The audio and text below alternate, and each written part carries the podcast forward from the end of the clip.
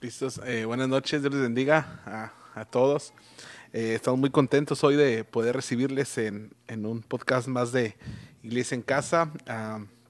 Y pues hoy, ah, como lo había estado anunciando algunas semanas antes, hoy estamos aquí con, con Javi, con Javier García, mejor conocido como Javi.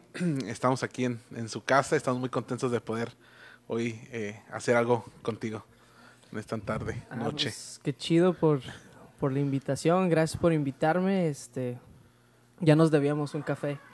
Sí, sé. sí, sí, Yo- an- y unos tacos.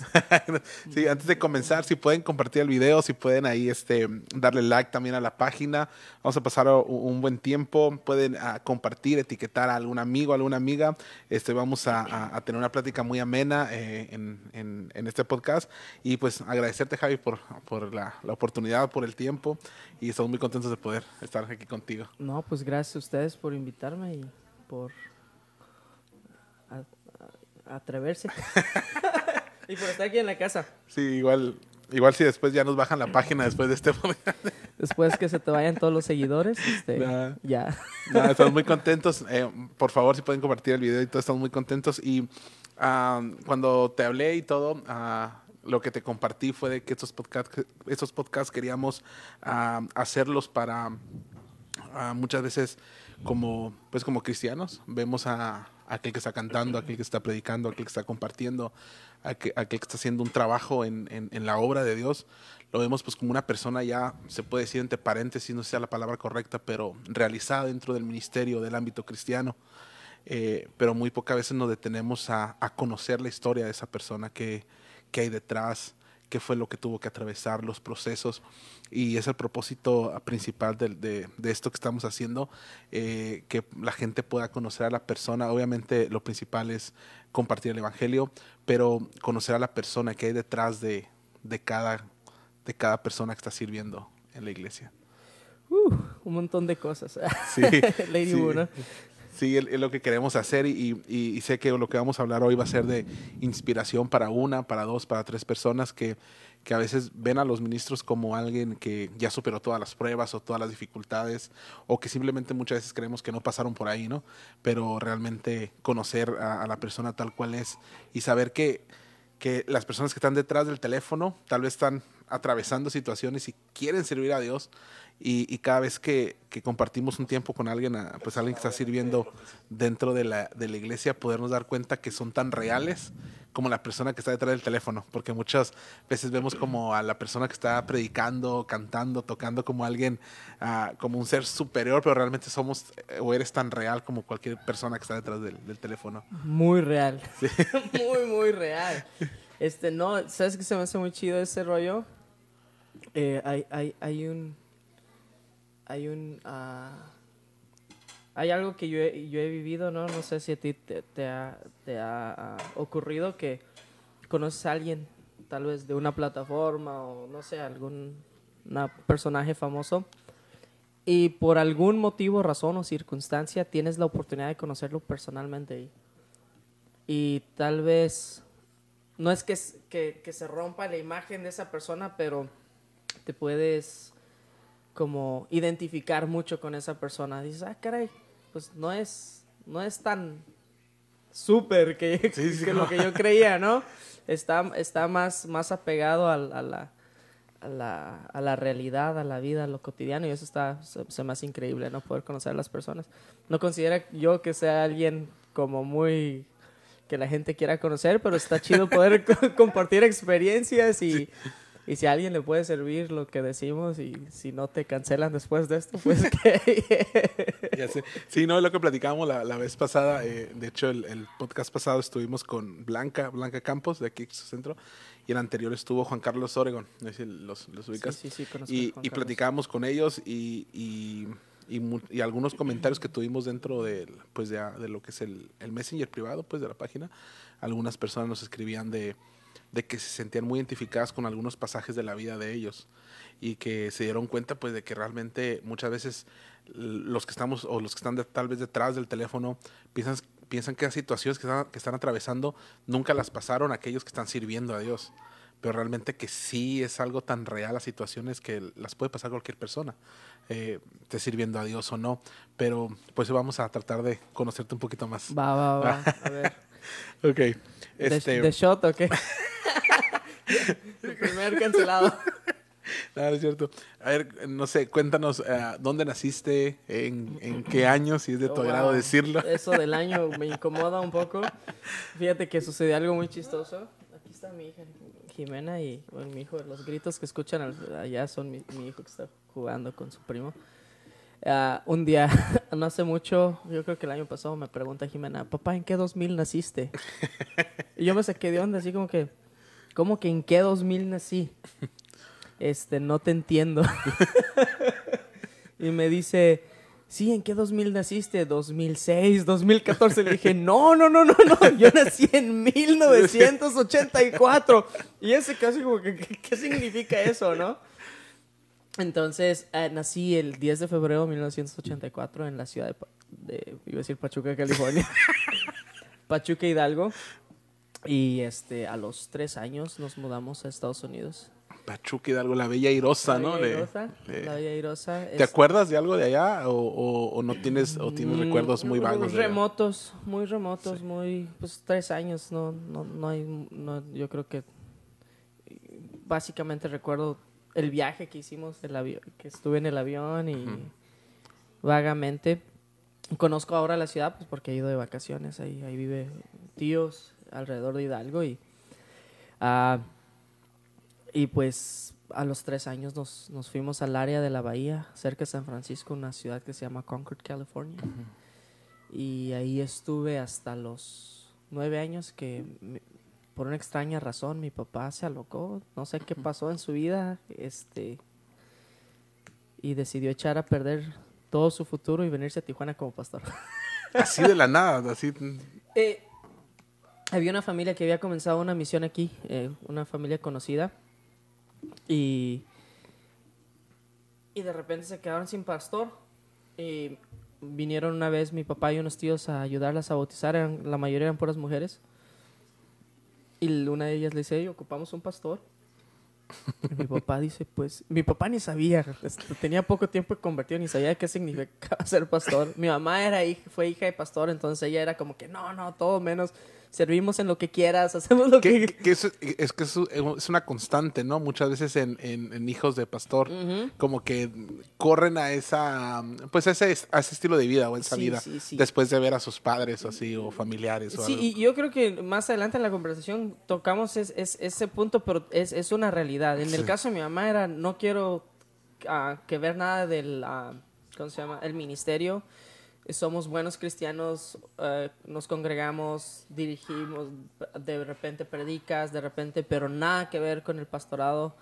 De hecho, ella decía, la iglesia mató a mi padre, cosas así, ¿no? Sí, Pues sí. Vivieron cosas muy fuertes. Mi abuelo este, fundó alrededor de 150 misiones, ah, un hombre de Dios, un hombre íntegro, pero un hombre este, igual muy, muy, muy, muy fuerte en la disciplina, o sea, vivía el evangelio de, de una manera muy radical. Mm. Entonces, pues, eh, doña Hilda no quería eso para, sus Para sus hijos. sus hijos, para su esposo, y ella dice no. Entonces, mi papá, regresamos, regresamos de un viaje de México y donde conoció a estas personas y le comentaron de que ocupaban un pastor. Y se quedó. Este, y recuerdo, yo tenía como nueve años, yo, y ocho, nueve años, iba en tercero de primaria, y dice, este, nos vamos para Tijuana. Y mi mamá, nos vamos, te vas. Literalmente se vino sin nosotros, se vino sin nosotros y estuvo unos cuantos meses por acá. Mi abuelita, que el año pasado partió con el Señor, una mujer de Dios, fue y dijo a su hija, usted se va a donde está su marido.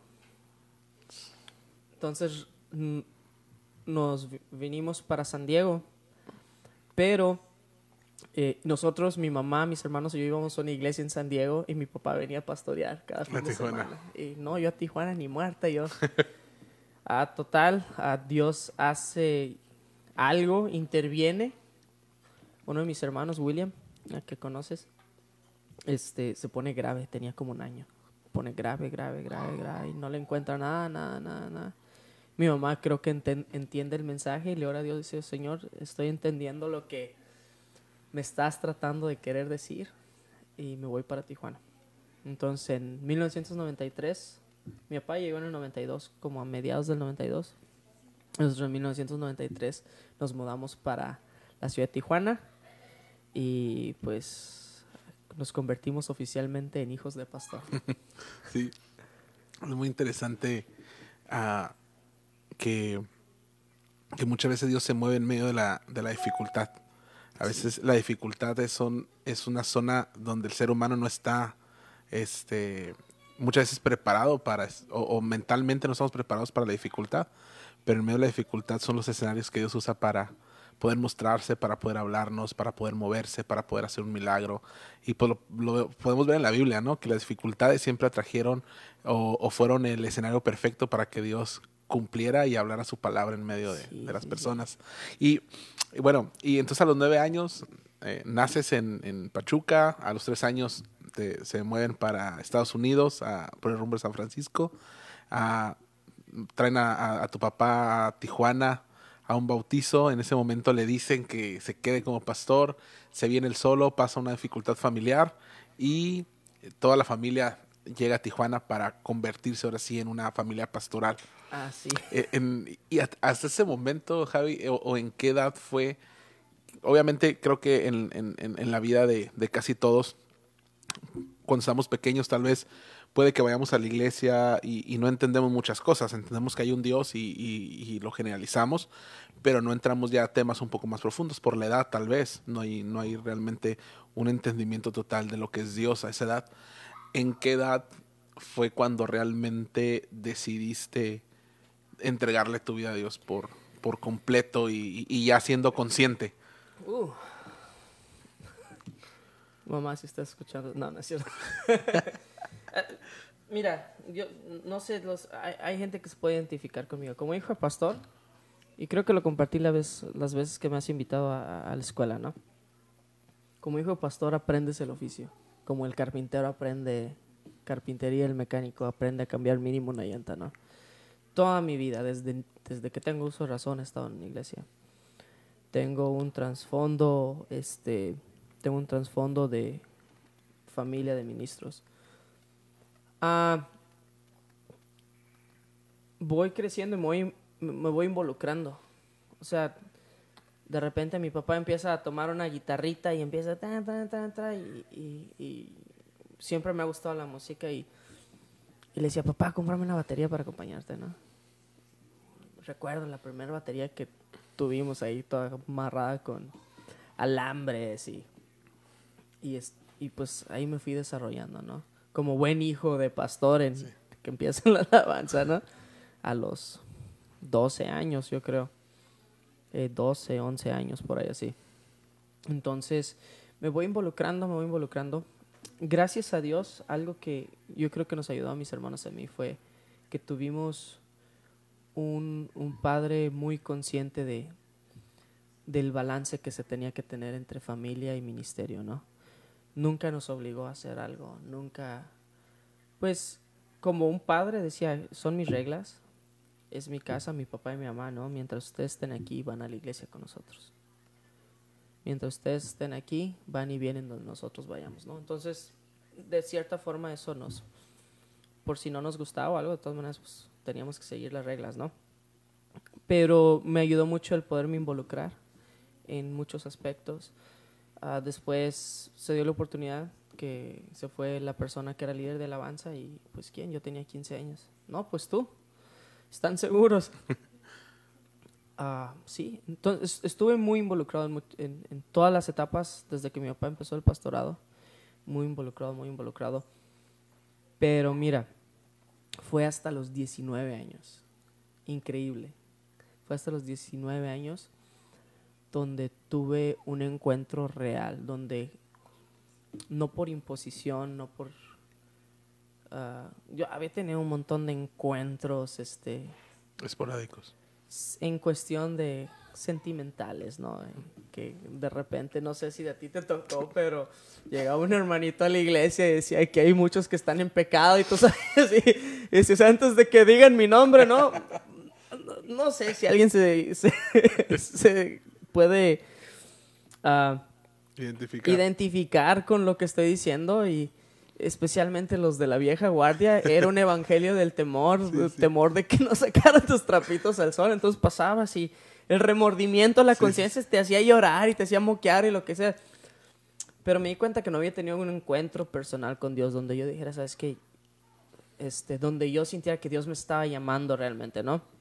Eh, siempre traté de portarme bien por, por mis padres, por, eh, por no dejarlos a ellos en mal, ¿sí me entiendes? Así como que, híjole, soy el hijo pastor y ya es el dicho hijo de pastor lo peor y, y yo no cantaba de malas rancheras, pero en lo que cabe trataba de guardar apariencias y pero tenía hacía muchas cosas muchas cosas que pues que no eran ah, ni de hijo de pastor mucho menos de hijo de Dios, ¿no? Sí, y ah, a los 19 años tienes un encuentro real con Dios. Obviamente el encuentro real cambia muchas cosas en el pensamiento, ¿no? Muchísimo. Muchísimas. ¿Cuáles son las diferencias más notables? Yo sé que a lo mejor son muchas y, y para no tomar mucho tiempo, pero ¿cuáles son las, las principales eh, razón, o las principales características o formas de pensar que cambiaron antes y el después acerca de Dios en tu vida? Wow, es algo increíble, man. Ah, una de las, de las diferencias más marcadas y notables fue conocer a Dios en- de una manera personal.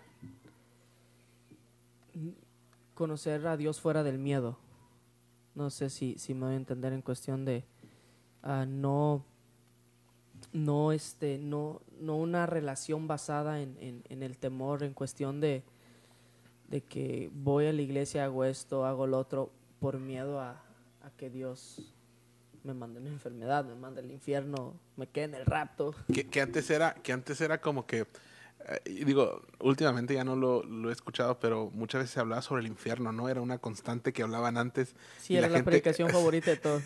Y antes y realmente antes había mucha gente que seguía el cristianismo más por el temor de no irse al infierno que por el, el gozo, la alegría de estar en el E- cielo, e- ¿no? Ese soy yo. Literalmente esa persona soy yo. O sea, yo, mi, mi miedo más grande era irme al infierno, tener una enfermedad o un día despertar y que no estuviera mi familia, ¿no? De hecho, un día bajé las escaleras y mi papá es de esas personas que le agarra el sueño donde sea. Papá, si estás viendo esto, este, no, no me juzgues. Y, y resulta que llego y a mi papá se le ocurre quitarse la playera y ponerla en, en- en la silla, en el comedor. Y sus zapatos ahí. Y, y voy bajando las escaleras y, veo, y empieza un aceleramiento del corazón. Y lo veo, y lo veo ahí dormido. Y dije, ay, Dios, pensé que ya se había ido, ¿no? Por, por, Sí, sí, bueno. ¿Sí me entiendes? Entonces, cuando, cuando conozco a Dios, cuando conozco que, que lo que yo hago no determina lo- que lo que yo hago no determina mi salvación, no hay nada que yo pueda no hay nada que yo pueda hacer para, para ganar mi salvación. Que él ya lo hizo todo y que yo ahora yo respondo en amor a lo que él ya hizo y que el miedo, o sea, que el perfecto eh, escuchas ah, frases clichés por toda tu vida. Ah, una de ellas, ¿no? Ah, todo ayuda para bien. Di- Dice la palabra de Dios que todo nos ayuda para bien. Es una, es una mentira bien grande. Los que aman a Dios solamente les ayuda para bien, ¿no? Este, el perfecto amor echa fuera el temor. Pero si no conoces el perfecto amor, el amor de Dios, el amor que cubre multitud de pecados, Sí. el amor que perdona, el amor que te justifica, que te... Entonces sigues viviendo en ese miedo. Entonces, en este cambio yo empiezo a, a- a entender esto. Empiezo a, a decir, wow, o sea, no, no tengo que vivir en temor. Empiezas a disfrutar tu vida como cristiano. No sé si, si, si me voy a entender. Empieza a disfrutar realmente de qué se trata ser cristiano. Este, las prohibiciones. eh, no, no, no, no, no. Empieza a entender que lo que haces no es porque no tengas que o porque no, porque Dios te dice, porque Dios es un aguafiestas, porque Dios este, intenta arruinarte tu vida, sino que ahora tú por amor empiezas a, a- conozco a Dios, conozco que Él me ama, conozco que Él me está restaurando, conozco que Él está haciendo esto y esto en mi vida. entonces empiezas a responder en amor, no en obligación. Sí, que, que muchas veces eh, e, es, es, muy importante el, el, punto que estás tomando. Yo creo que aplica, yo creo, para un 98, 99% de los, de los cristianos, que muchas veces dejamos de hacer las cosas porque creemos que hay normas que nos lo prohíben, Ajá. cuando en realidad es nuestro amor a Dios el que nos lleva a evitarlas. Yeah. ¿Sí entiendes cómo? Y es, es como, es como, mm, no sé, normas uh, que muchas veces, obviamente la Biblia las prohíbe porque van en contra de Dios, pero más allá de una regla es, es, es como lo de las obras, ¿no?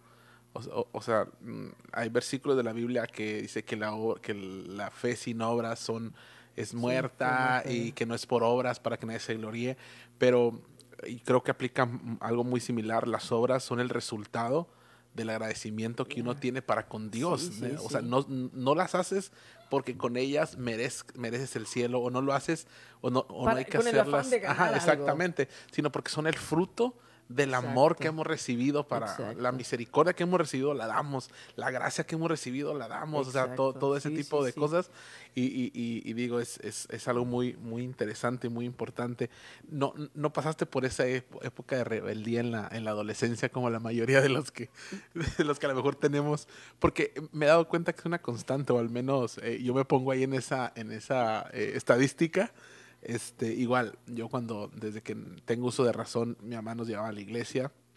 En nuestro caso, uh, mi, eh, mi papá pues ya falleció, pero eh, él nunca fue a una iglesia cristiana, de que yo tengo uso de razón, pero, pero mi mamá sí. Entonces, cuando yo nací, yo recuerdo que mi mamá iba a la iglesia y todo ese rollo. Yo desde chico igual me acuerdo que en las veladas nos quedábamos dormidos abajo de las bancas de madera y todo así, ¿no? Todo, esto, ¿no? todo ese rollo. Pero realmente sí, en la adolescencia, por ahí de los 14, 17 años, hubo una temporada de rebeldía en mi vida.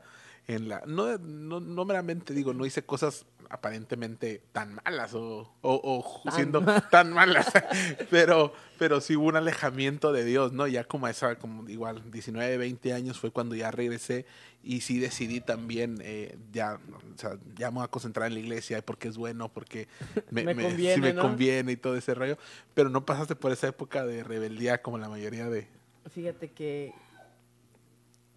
No, ¿no? no. No te le, le estoy pasando ahorita.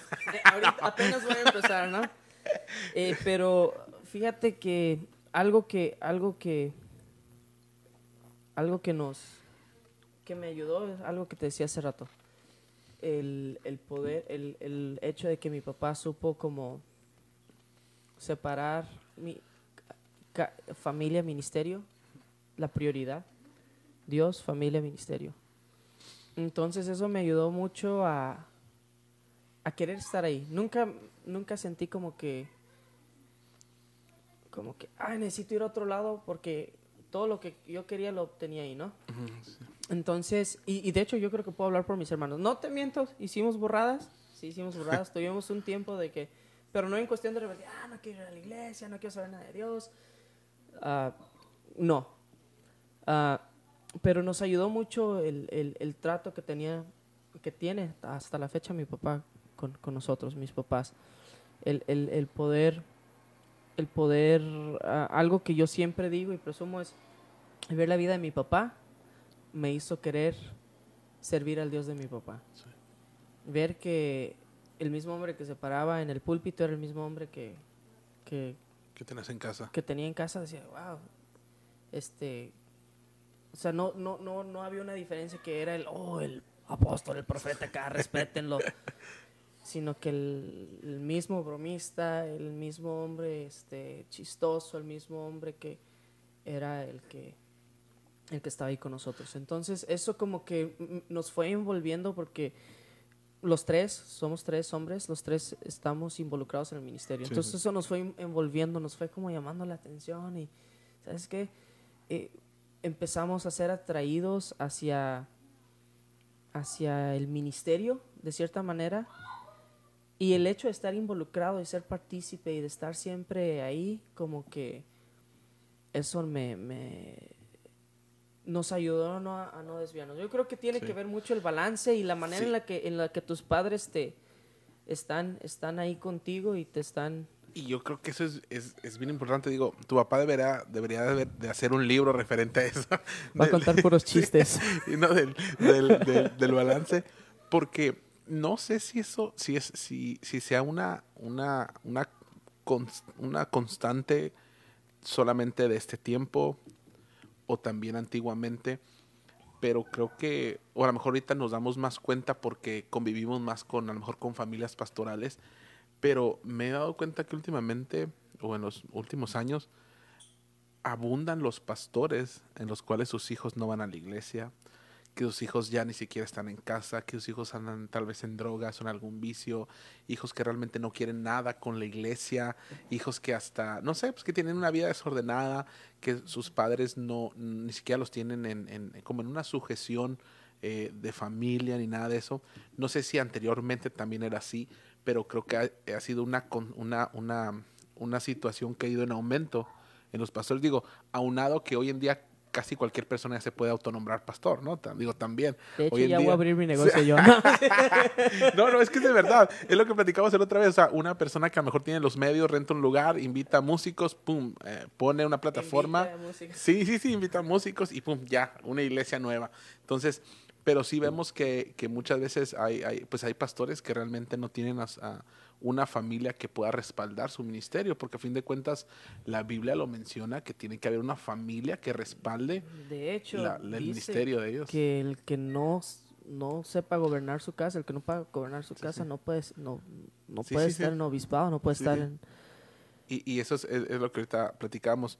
Eh, creo que, pues obviamente, los resultados hablan, ¿no? Tu papá hizo un muy buen trabajo, pero sí es, es una constante que hoy en día vemos en, muchas familias pastorales que no llevan ese, ese orden, ¿no? Sí, yo creo que tiene que ver mucho con eso, ¿no? Eh, ah, la, forma, la forma en la que llevas tu familia, la forma en la que... Las prioridades, prioridades. Yo creo que todo se trata de prioridades. Eh, Dios, familia, ministerio. O Dios, familia, trabajo, ministerio, ¿no? Ah, y en nuestro caso, de hecho hoy platicaba con, con un hermano, un amigo, hermano ya mayor. Y es lo que es lo que le decía no este yo yo recuerdo que a veces yo tenía que jugar una final porque así como me ven antes era deportista no tenía que jugar una final. Y recuerdo a mi papá llamándole hermano no voy a llegar a la iglesia. Voy a llegar un domingo no Sí, sí. ¿por qué? porque mi hijo va a jugar. Entonces decir wow Sí, vino sí. al par- vinieron al partido a verme este yo no seleccioné, yo entendía, ¿no? La responsabilidad. Y eso, esos detalles, dices, son los que te cambian la vida. En cuestión ministerial. Sí, sí, sí. El- ahora, hay, hay muchas personas, ahorita tú hablabas sobre un orden, ¿no? Ah, no sé si, lo, si está correcto, pero es Dios, familia, ministerio. Y muchas personas relacionan Dios con ministerio. sí. Y es ahí donde, digo, no nada más desde una posición pastoral, una posición pastoral obviamente lo hace denotar más, pero incluso como líderes de una iglesia, digo, no, no necesariamente el pastorado, como líderes de una iglesia, muchas veces el confundir Dios con, con ministerio, este, nos puede traer muchas, muchos problemas en cuanto a la familia, la pareja, cuántas veces o hemos escuchado eh, de separaciones de, de matrimonios que servían en la iglesia porque tal vez uno de los dos dedicó más tiempo a la iglesia que a la, su misma casa, ¿no? Y todo ese tipo de cosas. Y sí, no solamente remarcar de que igual, eh, creo que Dios, eh, familia y ministerio, pero es bien difícil identificar cuando ya nos estamos eh, ahogando en, en una de las, de, las, de las áreas y estamos descuidando otras, ¿no? Es bien importante eso. Y creo que tu familia te lo hace, te lo hace ver. Yo cometí un grave error, gravísimo error. Cuando recién nos casamos, ah, tuve la oportunidad de viajar, a, hacer viajes misioneros a Centroamérica. Y yo recuerdo que mi, mi es- estábamos recién casados, ¿no? Y mi esposa estaba embarazada y, oye, ¿sabes qué? Salió un viaje. Dije, salió un viaje, vamos a ir a Nicaragua, 10 días. Y pues, ¿cómo te vas a ir? Estoy embarazada. Y yo, no, pues que Dios me está llamando. ¿Sí me entiendes? Entonces me iba y yo acá, y yo viendo milagros y gente de familia restaurando, pero yo dejaba acá un, un bronco, ¿no? ¿No? Este, y luego pasó otro tiempo y otra vez. oh, ¿sabes que Me tengo que ir. vamos a ir a una gira de 10 días, de dos semanas por, oye, pues el niño ya había nacido mi hijo Xavi y, no, es que tú tienes que entender que Dios y, y es, el, es el pretexto número uno que pones, ¿no? Y, tratando de escudar tu Dios, por allá están recibiendo.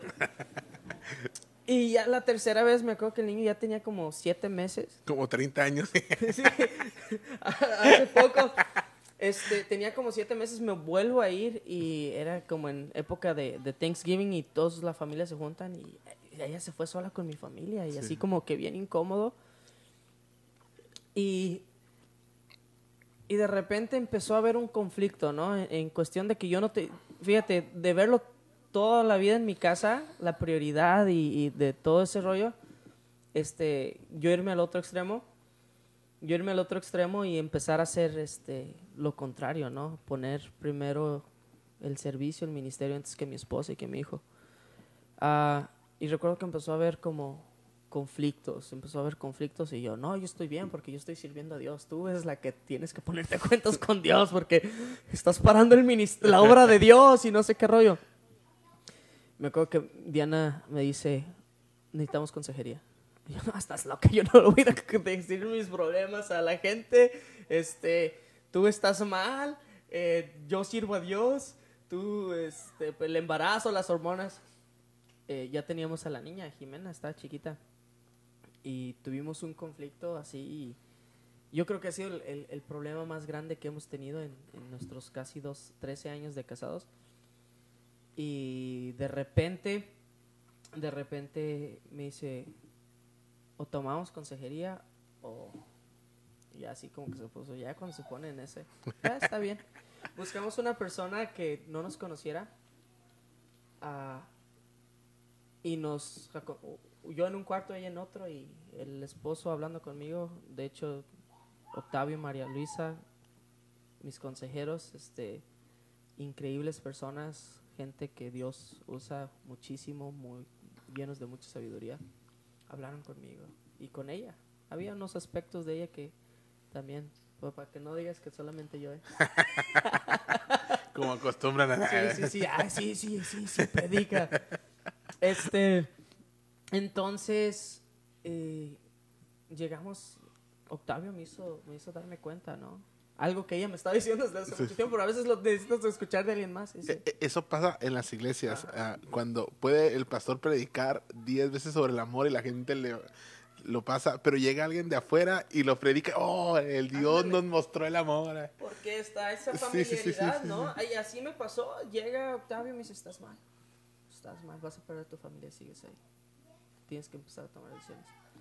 Entonces, fíjate, em, empiezas, empiezas a tomar a tomarle cariño a la plataforma, a, los, a, que la gente te vea, a que la gente te conozca. Imagínate, llegas a Nicaragua y, y, allá las campañas son de miles de personas y al final todos se quieren tomar una foto contigo, así como bien raro, ¿no? Parece que eres de los Backstreet Boys o algo así. Como Cristóbal Colón al llegar. Ándale. Eh, perdón, hermanos de Nicaragua. Este... Dios bendiga Nicaragua. Como cuando llegue su y ojalá puedan ir y, ojalá puedan ir al mundial este de béisbol. LA Dodgers ¿no? me acordé por tu, por tu playera. Entonces eh, ya se salió de control esto toma como una galletita.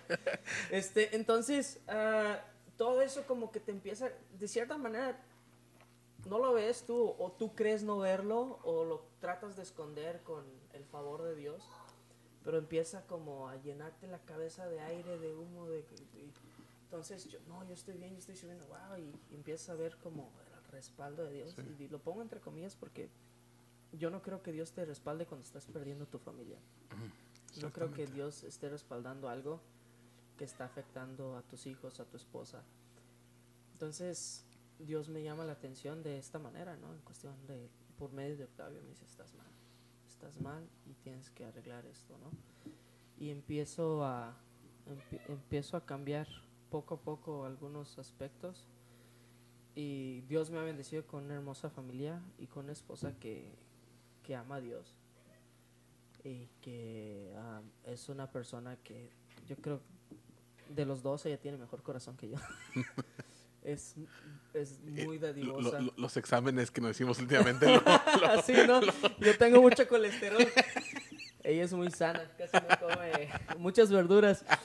Este, entonces eso, eso ahora como que ya lo balanceamos, servimos los dos y los dos estamos involucrados, mis hijos están involucrados, tratamos de tomar tiempo para nuestra familia, nos vamos de vacaciones y todo ese rollo. que, que creo que la, la iglesia en sí, en, eh, hoy, no sé si la americana, porque nunca he estado en ese medio, pero la iglesia latina lo mira muchas veces muy mal, ¿no? Que el pastor ponga a su familia por encima del ministerio, porque somos muy, tal vez muy apasionados en muchos aspectos y, y creemos que el ser apasionados de la forma en- de poner a Dios por encima o el ministerio por encima es algo bueno, por encima de la familia. Y creo que la, mucha de la iglesia latina no está preparada para, para ese tipo de cosas. De que el pastor ponga por en, uh, yo, o sea, yo no me imagino eh, eh, una iglesia tradicional ver que el pastor se va al, partido de su hijo en una final por un culto de los domingos. O sea, no es algo que está en la cultura de la iglesia No, y hispana. es que el más, el que más grita el pastor. Sí, sí, sí. Sí, Sí, o sea, es, es- algo. ¡Québralo! ¿A qué nos van a meter a Javi? No, es que yo me di cuenta creciendo un día, mi papá, gracias, gracias a Dios, respeto mucho a los pastores que están tiempo completo, pero mi papá siempre trabajó, hasta la fecha, aún trabaja. ¿no? Las personas que conocen a mi papá saben que eh, la forma en la que hemos sobrevivido, uno es por, gracias a Dios, la misericordia de Dios, su respaldo y su, su provisión, y porque le ha dado fuerza a mi papá para trabajar. Sí. Entonces yo recuerdo que, eh, papá, eh, habían unos tenis que nos gustaban, ¿no? Eh, salieron los, ¿te acuerdas? No sé si antes unos diesel, ¿no? Que costaban como 100 dólares. Papá, uno de mis hermanos, Willy, que es, era, era trolo. Ahorita ya es muy acá, pero era trolo. Este, voy a escuchar este me regaña. Ah, papá, que me gustaron estos tenis. Entonces no era que nos cumplía el capricho, pero hey, dame chance, unas dos quincenas, tres quincenas, juntamos y, y nos compraba, ¿no? A su, a su posibilidad nos trataba de dar, ¿no? Yo creo igual para que no, ah, pues pobrecito hijo del pastor, siempre anda que- Por- por mucho- muchas Ahora, veces la gente quiere ver eso, ¿no? Que, es lo que te el iba a decir, es pastor parte- Los hijos, la familia, el pastor, Sí. que el pastor anda en una carcacha. Ahora, no, no tengo nada en contra de eso, pero, pero si tu pastor trabaja, dale chance de que Sí. se vista bien. Eso creo que entra también en la cultura latina, ¿no? En la cultura latina el pastor es el que tiene que andar peor vestido, el que tiene que tener la ropa más vieja, el que tiene que tener menos de la congregación.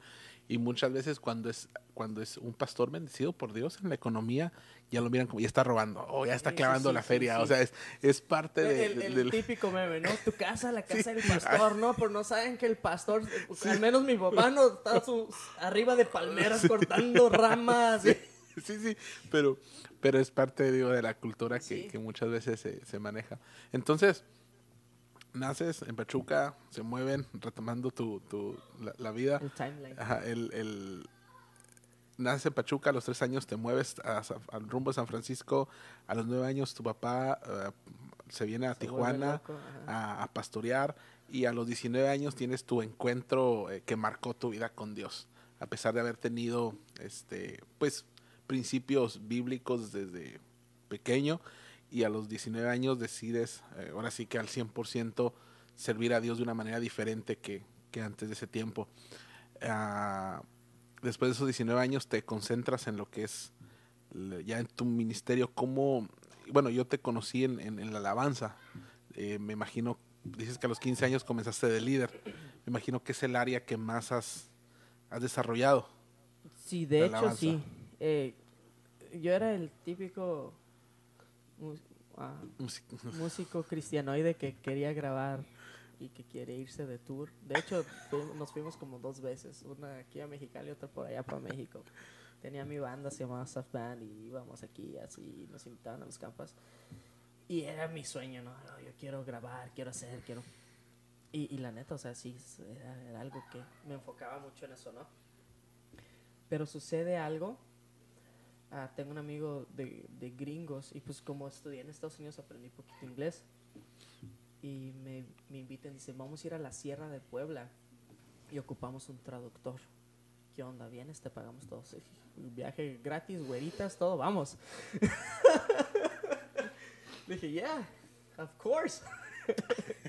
Entonces voy.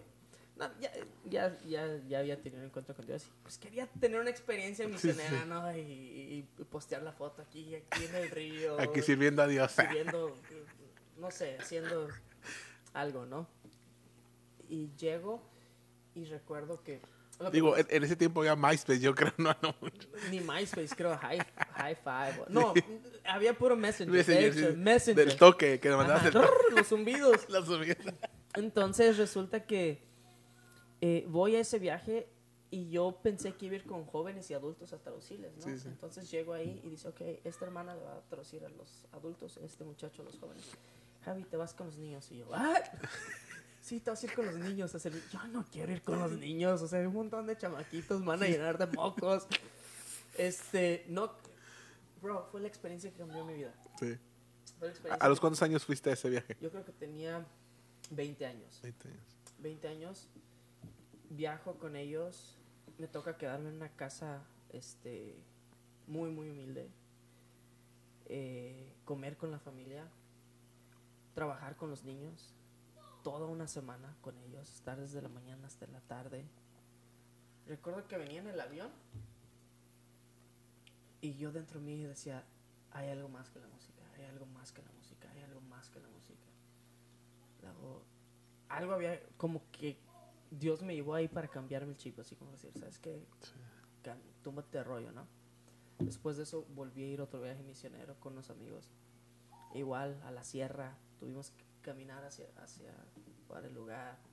Este, llegamos, estuvimos tres días ahí, llegamos, yo recuerdo que no nos queríamos ir de ahí. O sea, estaba la iglesia, techo de lámina, piso de, de tierra, una conguita y un generador que hacía un montón de ruido para un poquito que les Sí. una guitarrita y no nos queríamos ir del lugar. Yo creo que a, a algunos de mis amigos casi los sacábamos arrastrando porque nos enamoramos del lugar. Todos llenos de tierra, sin bañarnos, imagínate.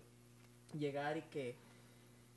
Y, y, y ellos nunca comen carne, comen frijolitos y tortillas.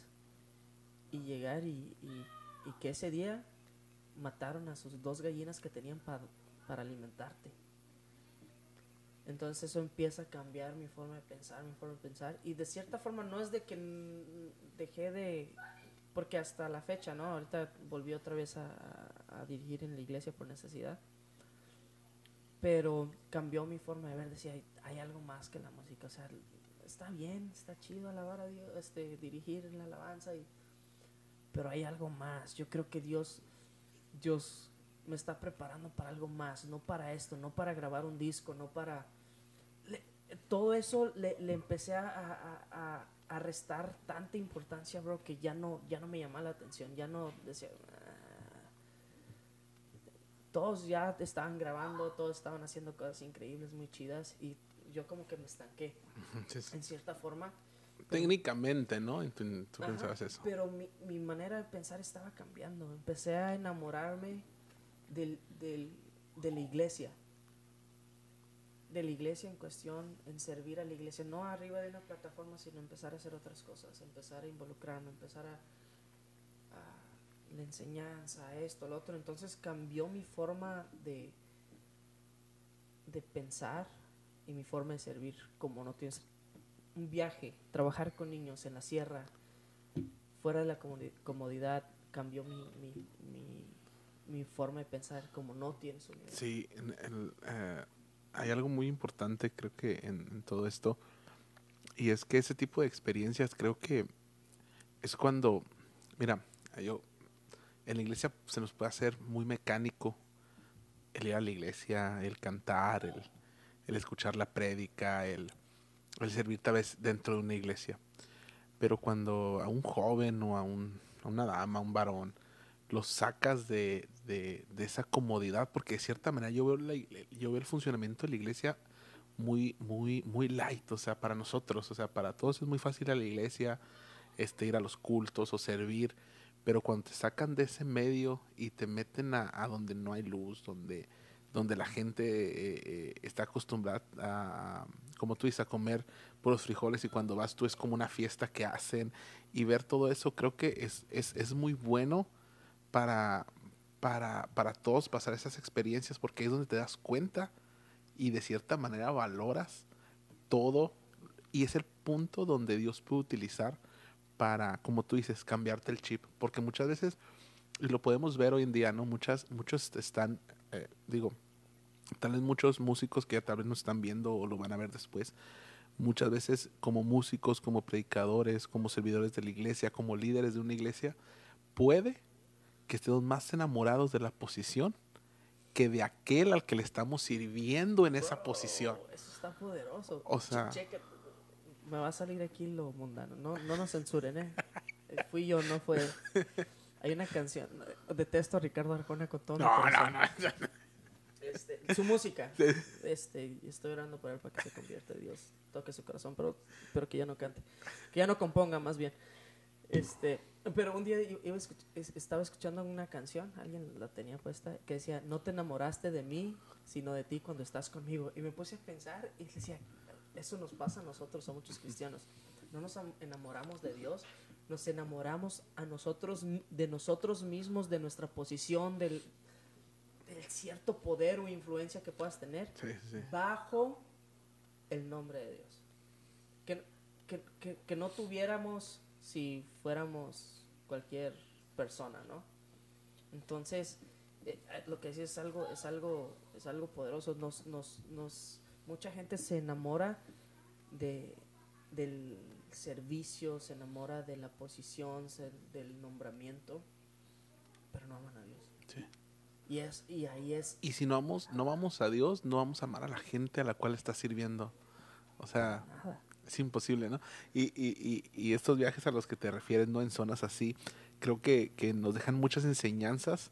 Mira, cuando uno va a ese tipo de lugares, si uno va presto, Dios te va a hablar. O sea, cuando uno va presto y se mete en, esos viajes, en esas situaciones en esos servicios, ténganlo por seguro que Dios nos va a hablar en medio de esas eh, dificultades. A nosotros, ahí en la iglesia, nosotros somos parte de un concilio muy pequeñito y hay unas iglesias en, en, en el Valle de Mexicali, San Luis, todo ese, todo, todo ese, lo que es el valle, pues que conecta a los dos, este, pues a los dos ciudades, Mexicali y San Luis de Colorado.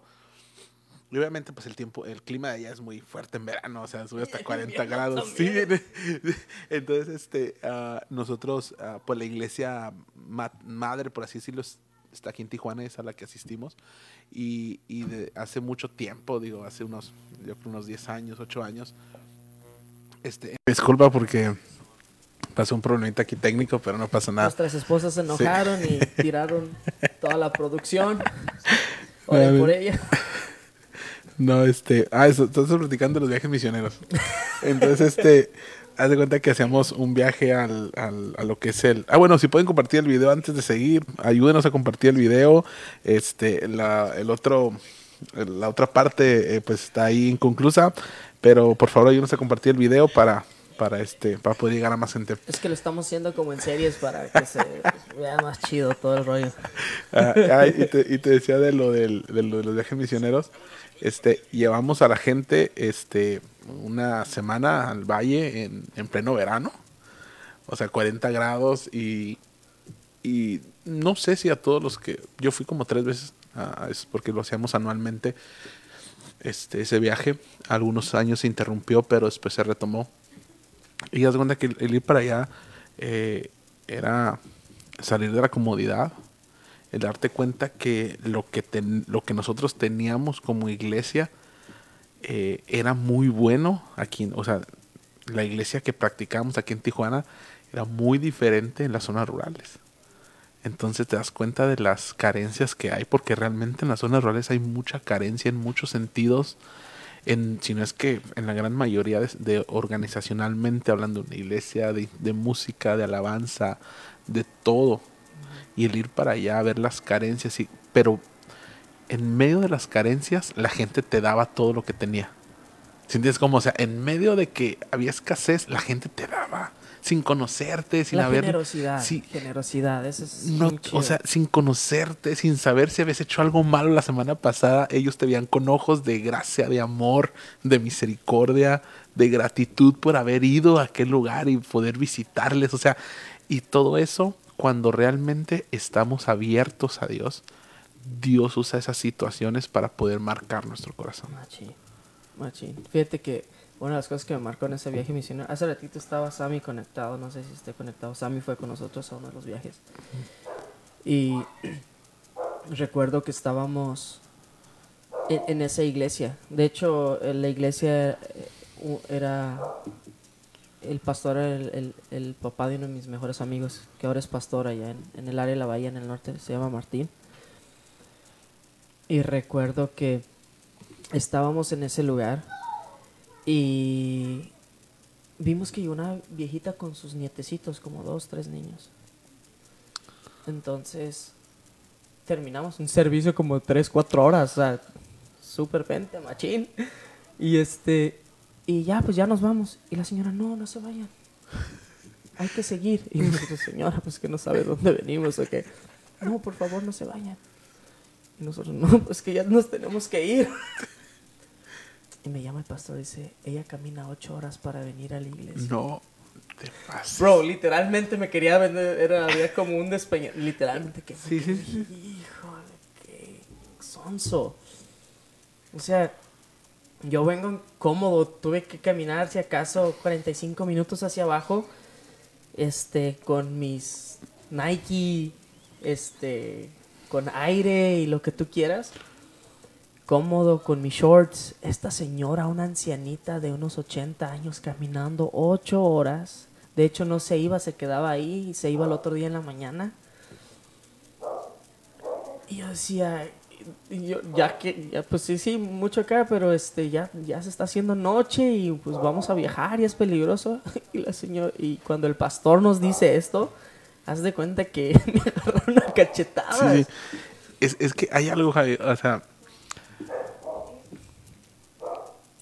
cuando uno se está preparando para una película, no sé si este ejemplo puede aplicar, pero cuando, cuando alguien, un ejemplo ahorita que está al alcance en Netflix, o sea, cuando uno se sienta a ver Netflix, uno para poder ver más la serie, más tiempo prolongado una serie, te pones más cómodo, te pones tal vez ya la pijama y compras algún tipo de snack y todo para poder prolongar más tiempo, poder disfrutar y estar, o sea, la comodidad trae una, un tiempo más amplio para poder realizar la actividad, no sé si me estoy explicando. Ajá. Te pones cómodo para que para prolongar el tiempo o para poner más interés en lo que estás haciendo. Pero pasa algo contrario en las zonas como esta. Entre más incomodidad, más pasión hay por servir a Dios. O sea, eh, eh, el- nosotros estuvimos yendo a algunas iglesias ahí en el valle. Son iglesias pequeñas. Hace, eh, cuando recién nos casamos, tuvimos la oportunidad de ir a, a una misión en Costa Rica, Sinaloa. Y te das cuenta que las iglesias son de 8 o 10 personas. Pero en cuanto llegas, tal vez tienen solamente una guitarra. Pero adoran como si tuvieran un sonido. O sea, si entiendes cómo no saben tal vez mucha teología de la Biblia, pero lo, lo poco que pueden entender es suficiente para transformar sus vidas. Y nosotros, hoy que está al alcance teología, lo que hablábamos hace rato, y que nos enfrascamos en tanto conocimiento, pero poca pasión por lo que estamos haciendo. No, y déjate de la poca pasión, hablas, nos acomodamos. La comodidad que hablabas, ¿no? Nos acomodamos a lo que a lo que tenemos. Así saliendo un poquito del tema, yo le decía a mi papá, yo soy pro a tecnología en la iglesia. Sí, todo, sí. todo, este, modernidad y... Pero ahora que la- vamos a cumplir un año que empezó la... que- Pandemia. No un año que empezó la pandemia, sino que cerramos, que nos dijeron tienen que cerrar eh, estamos enfrascados, vamos a hacer esto, esto, esto, vamos a poner estas luces, que sí las pusimos y todo, pero pantalla y lo que tú quieras y producción y gastar en cosas. Todo este tiempo que pasó me hizo pensar algo, le decía a mi papá, ¿sabes qué? Creo que estamos, estamos invirtiendo mal. Estamos invirtiendo totalmente mal. Ya nos dimos cuenta que no se trata del edificio. No se trata de nuestra comodidad. Se trata de que el día que no realmente no te dejen ir a una iglesia por no por una pandemia, sino porque no te dejen. El papá, el líder, la mamá son son autosuficientes para pastorear a su familia. Sí, sí. Para pastorear yo como padre a mis hijos, a mi esposa. Una que es de las bases principales, ¿no? Que el Evangelio nos marca, pero que lo hemos perdido a través de los siglos por la comodidad. Eh, uno de mis, mis conflictos más grandes que tengo ahorita, ya tiene tiempo, es no entender por qué la gente no, no, no se informa, no va a la Biblia. O sea, yo, cristiano común y corriente, voy, me siento, escucho al tipo que está ahí enfrente, sea quien sea el apóstol, profeta, ponle el título que quieras. Y creer que todo lo que me está diciendo es, verdad. es lo correcto y es verdad. Entonces voy y, vivo mi vida todo el de, lunes a sábado, regreso el domingo y lo mismo. Nunca abro mi Biblia para ver si fue mentira o, o me verbió o se inventó unas y dijo Soberbios 3, 4 y... Ah, ¿Sí me entiendes? Sí, sí. Entonces, pero por lo mismo, estamos acostumbrados a esa comodidad y llegamos al punto de la comodidad de decir, ok, soy tan cómodo que solamente me voy a quedar con lo que me dijo este, este pastor, apóstol o lo que tú quieras. Y con eso me voy a quedar. Si él me dice que tengo que usar turbante, me voy a poner turbante. Si él me dijo que, que tengo que pactar y hacer, lo voy a hacer porque él me lo dice. Pero nunca fuiste a la escritura, nunca te, te, te fuiste con lo que escuchaste y nunca, nunca vas a la escritura. Eso es lo que crea la comodidad. Eso es lo que... Y yo hablaba con mi papá y le digo, hay que hacerlo, hay que hacerlo, hay que hacerlo diferente. Vamos a invertir en la enseñanza.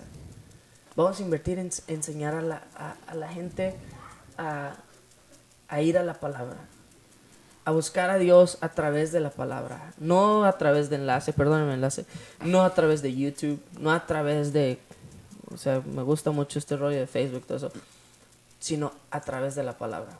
Que escuché una aplicación de Javi por casualidad, voy a ver si está diciendo la verdad.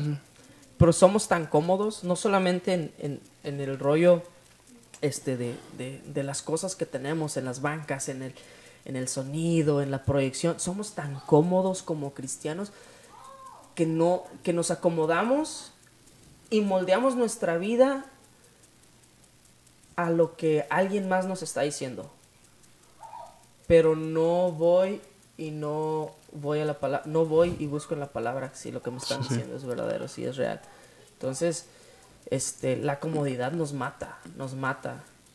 Y, y nos vamos dando cuenta, nos vamos, nos vamos dando cuenta que, que es un problema. Porque tenemos sectas como la de este tipo que andaba violando niños, ¿no? Y la gente adorándole. No, y que sí, sí. Entonces, este, pero todo tiene que ver con la comodidad. Sí. O sea, de un extremo a otro. Sí.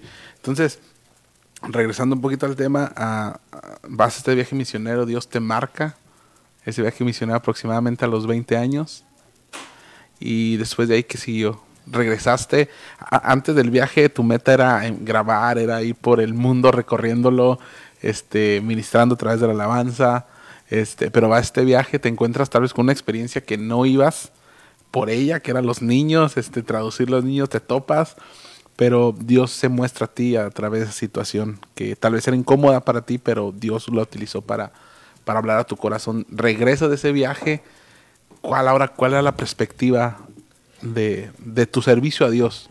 Estaba buscando oportunidad en, otro, en otra, en otro lado que no fuera la alabanza, en el rollo musical. No en la alabanza, sino en el rollo musical. Este, poco a poco, algo, algo perdón que hable mucho de mi papá, pero yo creo que es, es las influencias más grandes que tengo.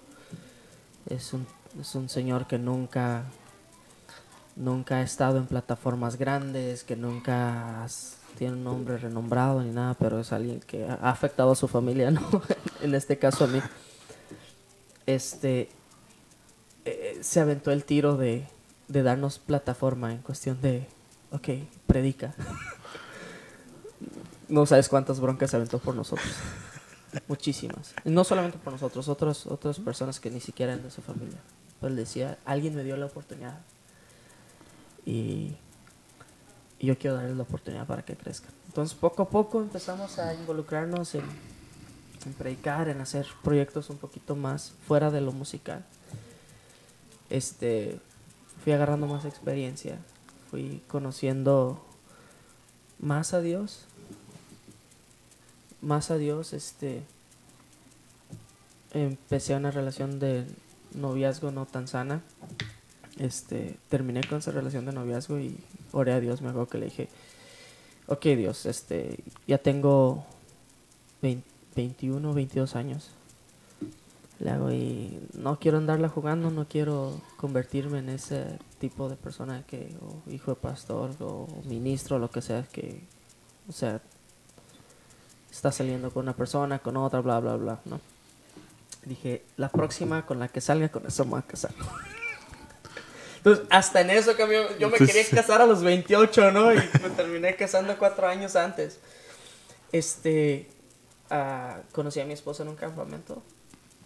Eh, empezamos a platicar. Eh, me miró y la miré. Ah, eso es una canción más. TikTok me. Perdónenme. Este. ah, empezamos a tener una, una relación de amistad. Ella tenía 17 años, yo tenía. ¿Cuánto? ¿Te llevo cuántos años? ¿Dos? ¿Cuatro? Ah, caray. Entonces no era legal. Pero solamente éramos amigos. Esperé que cumpliera los 18 años. Fueron un mes o dos, posiblemente. Este, cumplió los 18 años. Y hablé con ella y le dije, hey, este, así está el asunto. Yo tengo 20, 21, 21, años, 22 años. Tengo 22 años y quiero una relación seria. Este, nos conocemos y si te animas nos casamos. Si no, dime para, pues para no andar aquí con cosas, ¿no? Este, y yo creo que está igual de loca que yo. Un poquito más tal vez. Y dijo, va. Eh, le- luego lo- cumplió los 18 en junio. En septiembre hablé con su mamá. Le dije, hey, me da permiso de salir con su hija. Este, pienso en serio, no me creyó. Y 12 años, 13 años, 12 años y medio más tarde tenemos dos hijos, ¿no? Y pues, suegra, si está escuchando esto, por dudar de mí. No, no es cierto Mujer de poca fe. para que se le quite. Este, ah, no, pero eh, duramos un año de novios y yo a lo que iba dije, ah, un año eh, le di el anillo en un campamento, en el campamento que nos conocimos, al otro año este, le di el anillo y el otro año nos casamos. Y al otro año tuvimos un hijo. Ok. Y, y, o sea, es- es cosas que cambiaron en mí, Sí. en mi mente, en mi corazón, en mi madurez, así, pero en, en tan poco tiempo, ¿no? Sí, ahora es, es, creo que es una parte muy importante esa que hablas porque, seamos realistas, el estar en, en un grupo de alabanza, aunque estás feo, siempre hay un falta foco. de respeto, ¿eh? no, no, no, no. No digo, qué falta de respeto, qué falta de respeto para Julio que estaba viendo ahorita. No, no, no.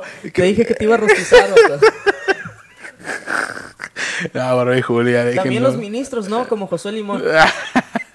No, eh, es que es una realidad. Siempre cuando hay un foco de atención dentro del servicio de Dios, siempre va a haber ah, como esa atracción tal vez que pueda haber con, con una persona. Y es bien importante que, que sepamos, eh, pues, ¿cómo se puede decir?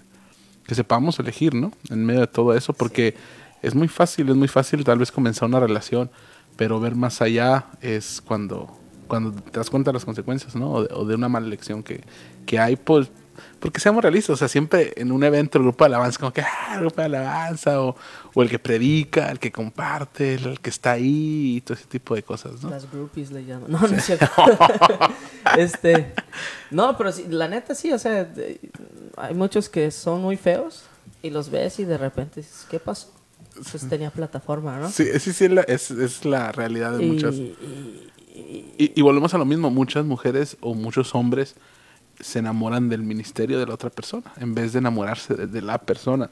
Y cuando ese ministerio no da frutos o se, o se termina por X razón, es cuando empieza el conflicto, el, el híjole, me enamoré del predicador, me enamoré del, del músico, me, la- me enamoré de, de- de su servicio, no de, no de la persona. Eh, pues sí, prácticamente quién era arriba de la plataforma. Este.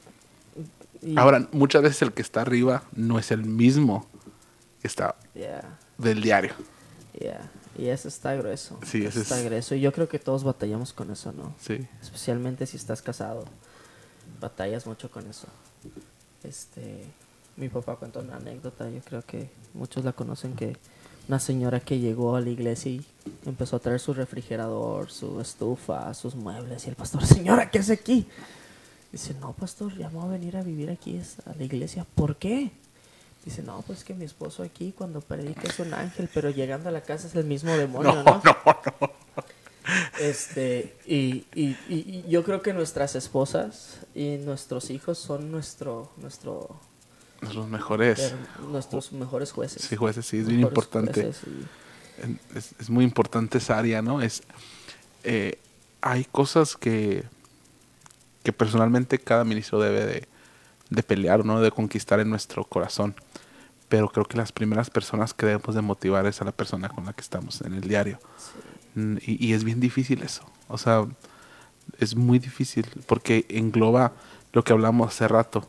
Saber dividir los tiempos, saber cuándo sí, cuándo no, eh, poner un balance en el servicio a Dios y la iglesia, dar tiempo para la familia y es cosas que muchas veces nos complica el, el- el hacerlo, ¿no? Y, y traen un caos en, la, en las relaciones. Y el ministerio puede ser peligroso y puede ser muy absorbente y si no, Sí, sí. no y si no tenemos cuidado te come, ¿no? Yo algo que ya tengo claro y no siempre fue así es a las primeras personas que quiero impactar, a las primeras personas que quiero influir son a mis hijos, no a la, no a la gente que me escucha. Sí, es bien importante Sí, eso. o sea, de, de qué me sirve que me escuchen cientos de personas y pues, estoy perdiendo a mi familia, estoy perdiendo a mis hijos?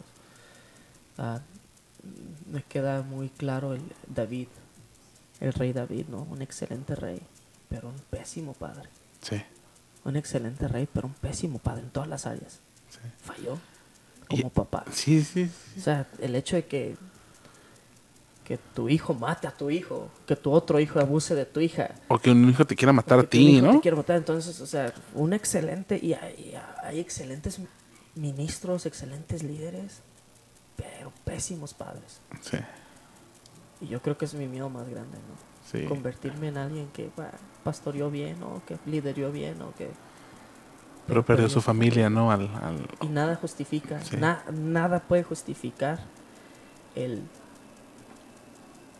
el ¿Cómo se llama? El. El perder a tu familia, pues. Sí, hay una frase que, que tiene en, su, en un libro, este, Daniel Osuna, ¿no? si lo ubicas. Sí. Este, pues él se dedica a ese tipo de temas, ¿no? Familiares, relaciones, ajá, relaciones. Y posteó De esa hace, hace tiempo, ajá, un, un, este, una frase que decía que ningún éxito ministerial debe estar por encima de la, éxito familiar. del éxito familiar, ajá. Entonces es una, pues una realidad, ¿no? Sí, y tenemos que darnos cuenta que como, como líderes, como ministros, somos, somos punto de referencia para otros. Somos punto de referencia. Entonces, muchas veces no nos damos cuenta, pero sí estamos influyendo en la vida de otros. Están viendo cómo tratas a tu familia, cómo tratas a tus hijos, cómo manejas tus finanzas, cómo te manejas como persona, cómo... O sea, y es muy importante ese rollo, ¿no? Pero al final de cuentas lo que más importa es mi familia. Sí. Y el, entonces, ah, te casaste, tuviste tus, pues, tus hijos, este, ahorita estás, eh, en que estás enfocado ministerialmente, este, pues sé que tu, tu papá es el pastor, este, y has estado muy de cerca, digo, no, tal vez no hemos, no, no he estado muy cerca eh, eh, vigilándote así los pasos, pero puedo más o menos entender eh, eh, que estás pues como su mano derecha, si no es que el que está llevando ahorita las riendas, cuál es tu, tu, tu trabajo ahorita, que, cómo, cómo fue esa transición de, de, de tener como, no sé si sea- esa sea la expresión correcta, pero de tener tu área de servicio de- dentro de la alabanza y ahora ya tener a tu cargo o sirviendo un área más grande que va más allá del grupo de alabanza. Ah, Uh. ¿Cómo, cómo ha sido esa transición? alguna experiencia que nos quieras contar de, de, de, lo que ha pasado. Porque muchas veces creemos... Listo para llorar? no, porque muchas veces creemos que, que, que, que, la transición, un ejemplo, no sé si, eh, no sé si sea la palabra un copastor, pero vamos más o menos a idealizar esa, e, esa, esa, esa autoridad. Pero eh, para muchas personas puede ser muy benéfico pasar de ser el líder de alabanza a ser el copastor. Pero cuando brincas, no saben. hay exactamente, eh, para nosotros por fuera es como que ya tiene más autoridad, ya tiene más estatus, ya tiene más este, responsabilidades también, y, pero vemos el lado de, entre paréntesis, de lo bueno, pero no vemos realmente o no escuchamos o no vemos o no sabemos el otro lado de la moneda. Uh, mira, hace unos cinco años atrás, somos tres, ¿no? Mi papá se sentó con nosotros y literalmente nos dijo esto. Si ven todo lo que, lo que hemos hecho ministerialmente, sí. Dice, yo creo que este, este fue mi techo. Ustedes han visto todo lo que hemos batallado, todo lo que hemos sufrido, tu mamá y yo, todo lo que hemos invertido. Y pues nuestras fuerzas ya no son las mismas que antes este fue nuestro techo, pero ustedes depende si quieren construir más allá. Prácticamente nos está diciendo, atórenle, entren. Y pues empezamos a, involucrarnos, involucrarnos, involucrarnos, involucrarnos, involucrarnos. Y como dices, ¿no? Muchas veces, ah, sí, mira, ya tiene este cargo, este líder. Hay una no me gustan los nombramientos. De hecho, ahorita vi a la Ale que me hizo pastorcito, ¿no? este, no me gustan los nombramientos. Este, mi papá sigue siendo el pastor. Pero prácticamente nos ha dado luz verde para, pues, para hacer muchos movimientos, ¿no? Muchos movimientos.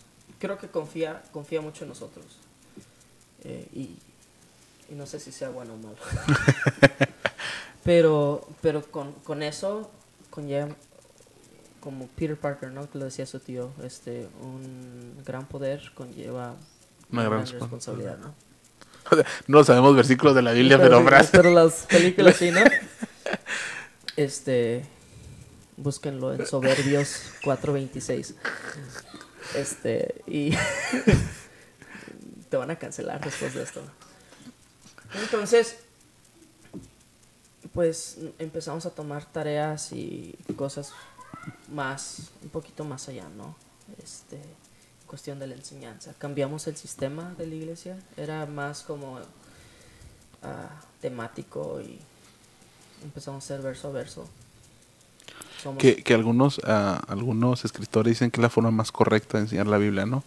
Eh, verso por verso. No sé si sea la más correcta, pero a mí se me hace lo más fácil. Sí, sí. Y lo que me gusta de verso a verso es de que no sé si pasaba en tu iglesia, posiblemente nada más en la mía, ¿no? Que invitaban a alguien y este, se enteraban que uno había un problema y empezaban, no, este, predicaban de ese problema. Lo que me encanta de verso a verso, o, había problemas de finanzas y, pues, oye, aviéntate una predicación de las finanzas porque andamos en números rojos.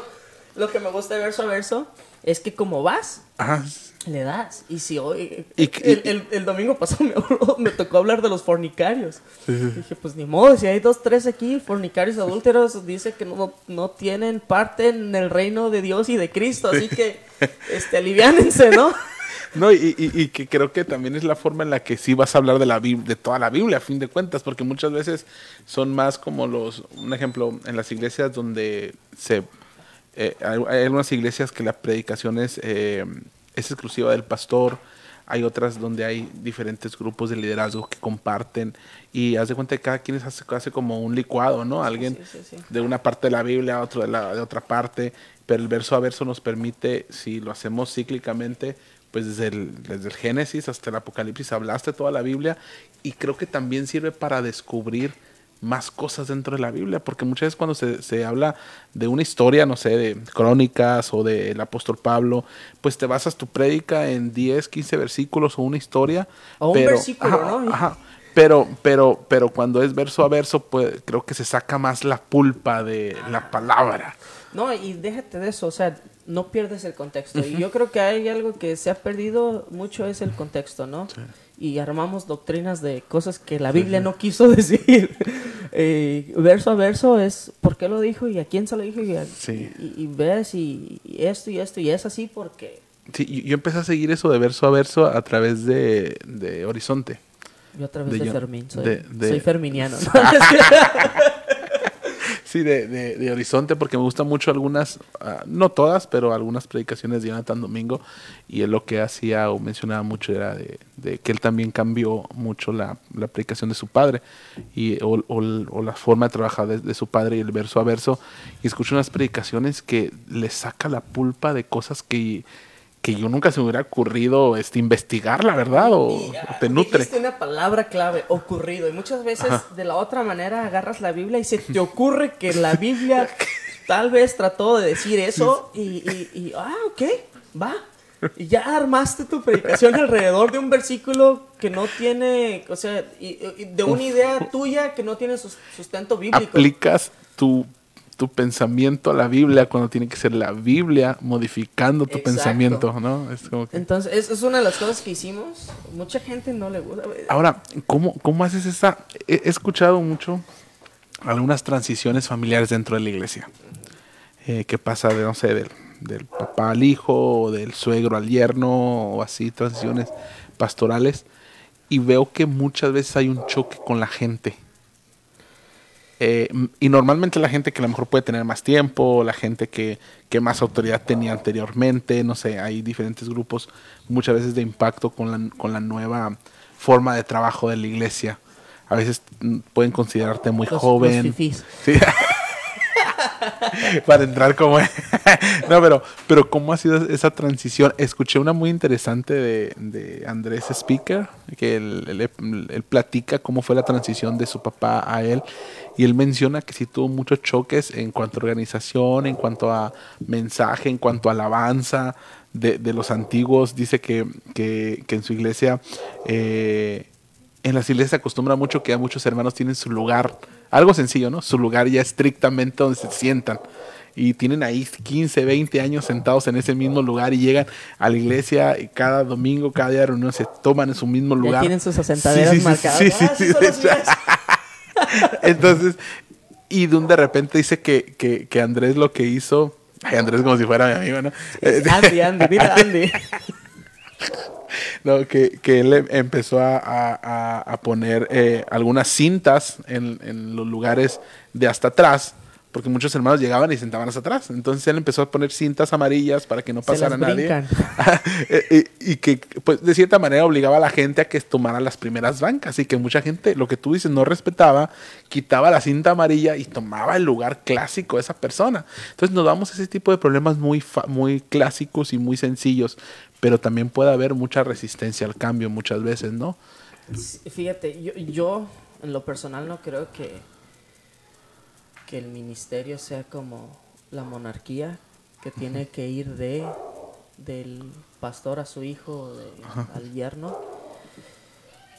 Pero creo que hay casos que, Que hay un lo respaldo. no, no que lo amerite, sino que hay un respaldo de Dios, que hay un llamado de parte de Dios. Eh, en nuestro caso, no- yo no soy pastor, ¿no? Este, trabajo muy de cerca con mi papá.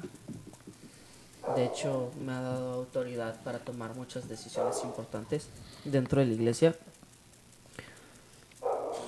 Pero... Se me volvió esta máquina. ¿Quieres más café? Gracias. Este, perdonen hermanos, esos son problemas técnicos aquí en la casa. Eh, no quiere que lo diga, bro, sorry. Creo que Dios está hablando. Este, a- a- algo chido que nos ha pasado, al menos a, a mis hermanos y a mí, es el hecho de que, de que sucedió un fenómeno que, que, que la gente de nuestra iglesia nos ama. Sí, sí. Entonces, nos vieron crecer, nos vieron este madurar, nos vieron ah, casarnos, los tres estamos casados.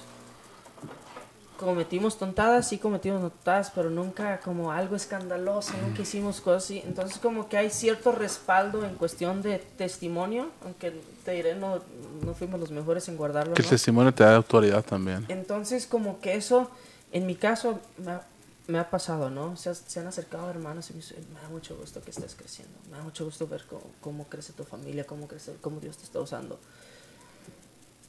Hay cosas que hemos hecho que, que sí lo sacan de onda, ¿no? Mi hermano decía, ¿por qué no cantan los coritos? Le dije, "Pues porque ya los cantamos mucho tiempo, ahora les toca a esta generación cantar este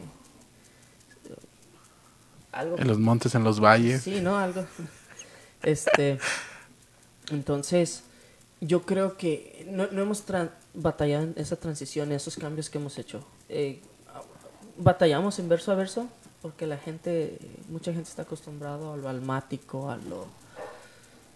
Eufórico a veces de las predicaciones. al- Sí, sí, sí. Hermano que me escucha la palabra del Señor, dice. "Uh, ah". Me recordaste dos tres predicadores que andan ahorita. Ah, no son puertorriqueños, no son puertorriqueños, pero de repente los posiciona espíritu boricua. ¡Aleluya! Entonces, mucha, Te digo, todavía no me van a invitar. eh, perdón, perdón familia, no es culpa de él, es culpa mía, ya no, ya no. Entonces, están acostumbrados, entonces, verso a verso nos tratamos de cuadrar. Sí, sí. Y mucha gente, es que ya no se siente el espíritu. No se siente, pero la palabra de Dios está... Y una, un- uno de mis lemas, eh, otra cosa que hicimos es, posiblemente mucha gente no está de acuerdo aquí, eh, y, y es respetable, ¿no? Este, tratamos de, de tener orden, orden, ¿no?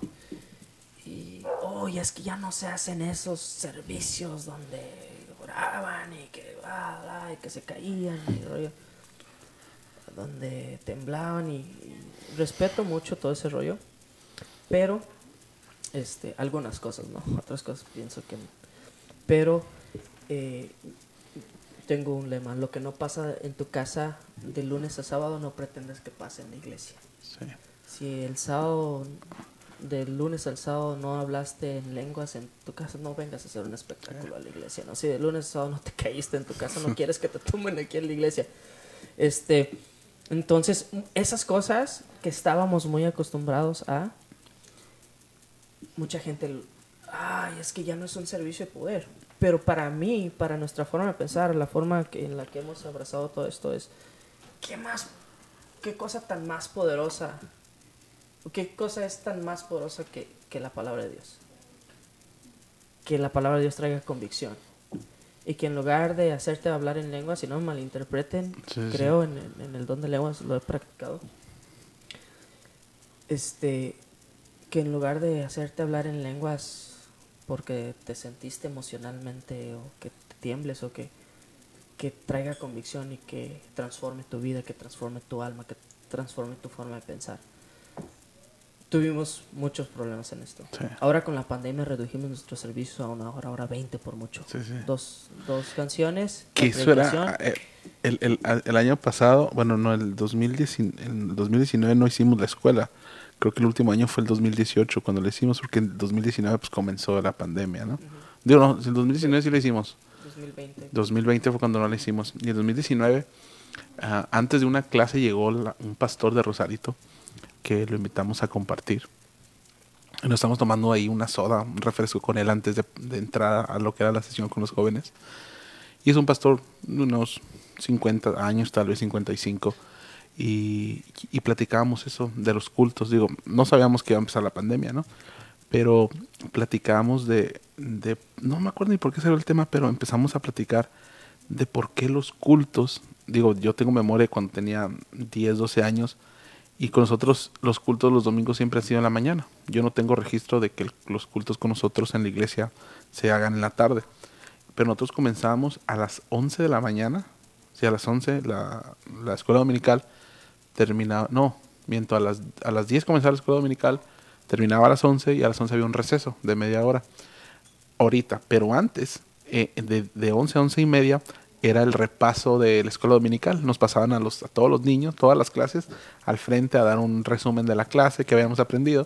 y se terminaba ese resumen de media hora de todas las clases y empezaban con el culto, no había ningún tipo de receso. Pero había cultos que salíamos hasta las 4, 5 de la tarde. O sea, y, y, era como que algo normal. O sea, empezaba a las 11 de la, de la mañana en la alabanza, la prédica, la administración. El, entonces, era una iglesia pentecostal. Entonces era como que, hoy son las 3 de la tarde y salimos temprano. Así como que, gracias a Dios, ¿no? un montón de hambre, los niños todos de mal No, pero, pero, de verdad que, que, la gente no se quería ni ir. A veces después ah, pues, hacíamos los famosos talentos nos quedamos, y a veces eran 8, 9, 10 de la noche y gente en la iglesia todavía.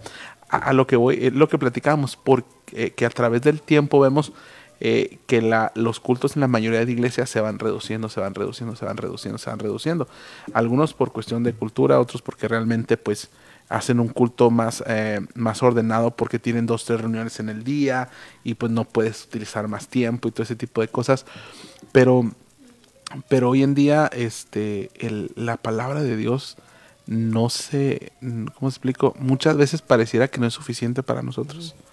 Hay un libro que, que leí, bueno, que estaba leyendo, no lo he terminado de leer, pero el escritor habla y dice, si, quitara, si quitáramos uh, las sillas alconchonadas de la iglesia, si quitáramos las luces, si quitáramos los aparatos de sonido, si quitáramos todas las comodidades, la palabra de Dios sería suficiente para que el cristiano vaya a la iglesia.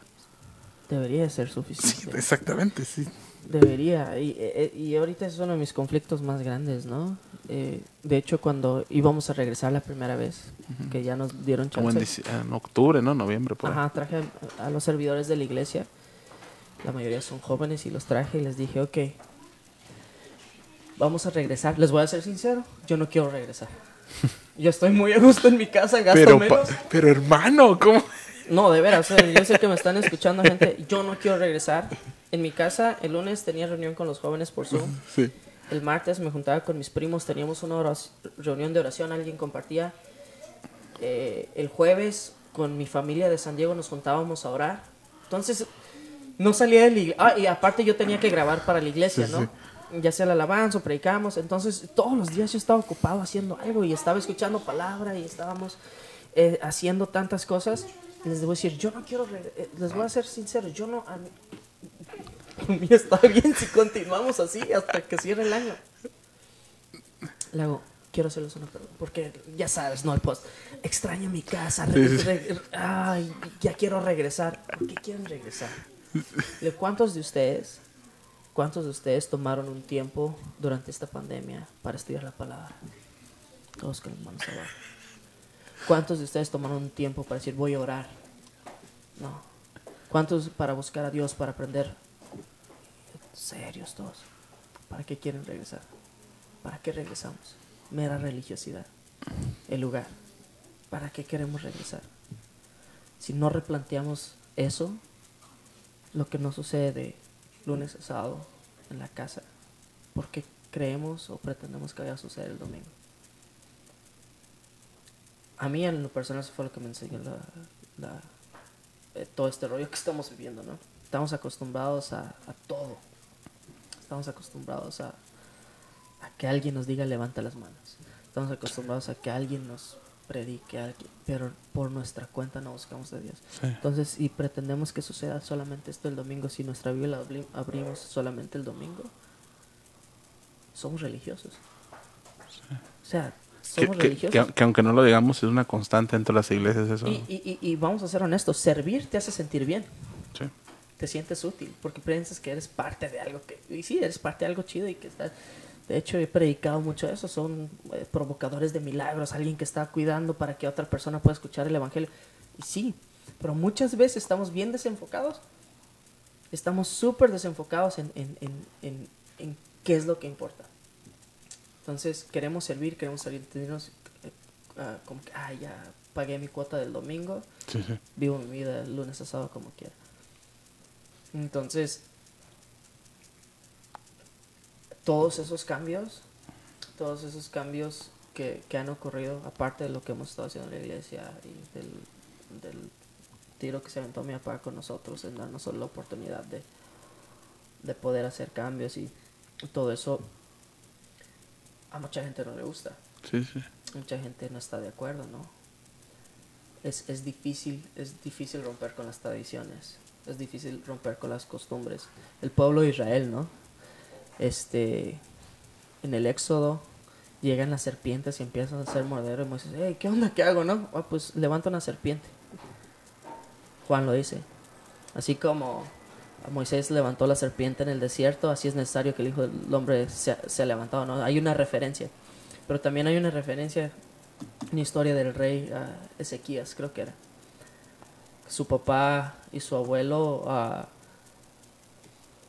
le daban chance, por no echarse al pueblo en sí, le daban chance. Ahora le adoren a quien quieran y traigan a sus dioses. Y uno, y uno de los dioses que adoraban era la serpiente, que Dios mandó levantar. O sea, fue algo que Dios instituyó. Sí, sí. Para que cuando el pueblo lo mirara, ellos quedaran sanos.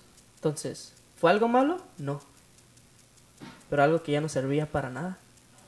¿Qué hizo Ezequías? Va con la serpiente. Romper la tradición romper las costumbres de la gente te va a traer problemas. A la gente no le gusta que... Tú sal a la calle y habla acerca de las costumbres, de las tradiciones de las personas, te haces enemigo público Sí, número uno. sí, sí, de acuerdo. Eso pasa dentro de la iglesia Y- cristiana. Y, y mira, y, y no sé si sea una, un punto de referencia o de comparación.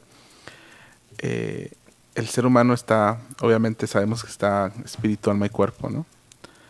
Y dentro de eso podemos entender que, no es- que siempre hay una lucha en nuestra mente. De hecho, pues hay un, una- un pensamiento por ahí que dice que, que tenemos dos lobos en nuestra mente, ¿no? Y que ellos se pelean y uno es el bueno y uno es el malo y todo ese tipo de cosas. Uno es el humano, el, el- como la humanidad y otro nuestro, nuestro, ajá, nuestro espiri- nuestra espiritualidad. Y, y este y obviamente las costumbres están atadas a nuestra humanidad. Y la palabra tiene que estar volcada a nuestra espiritualidad, la palabra de Dios. También te puedes dar cuenta de qué tan alimentada está cada área, porque depende de cuán alimentada está cada área, es la forma en la que vamos a reaccionar.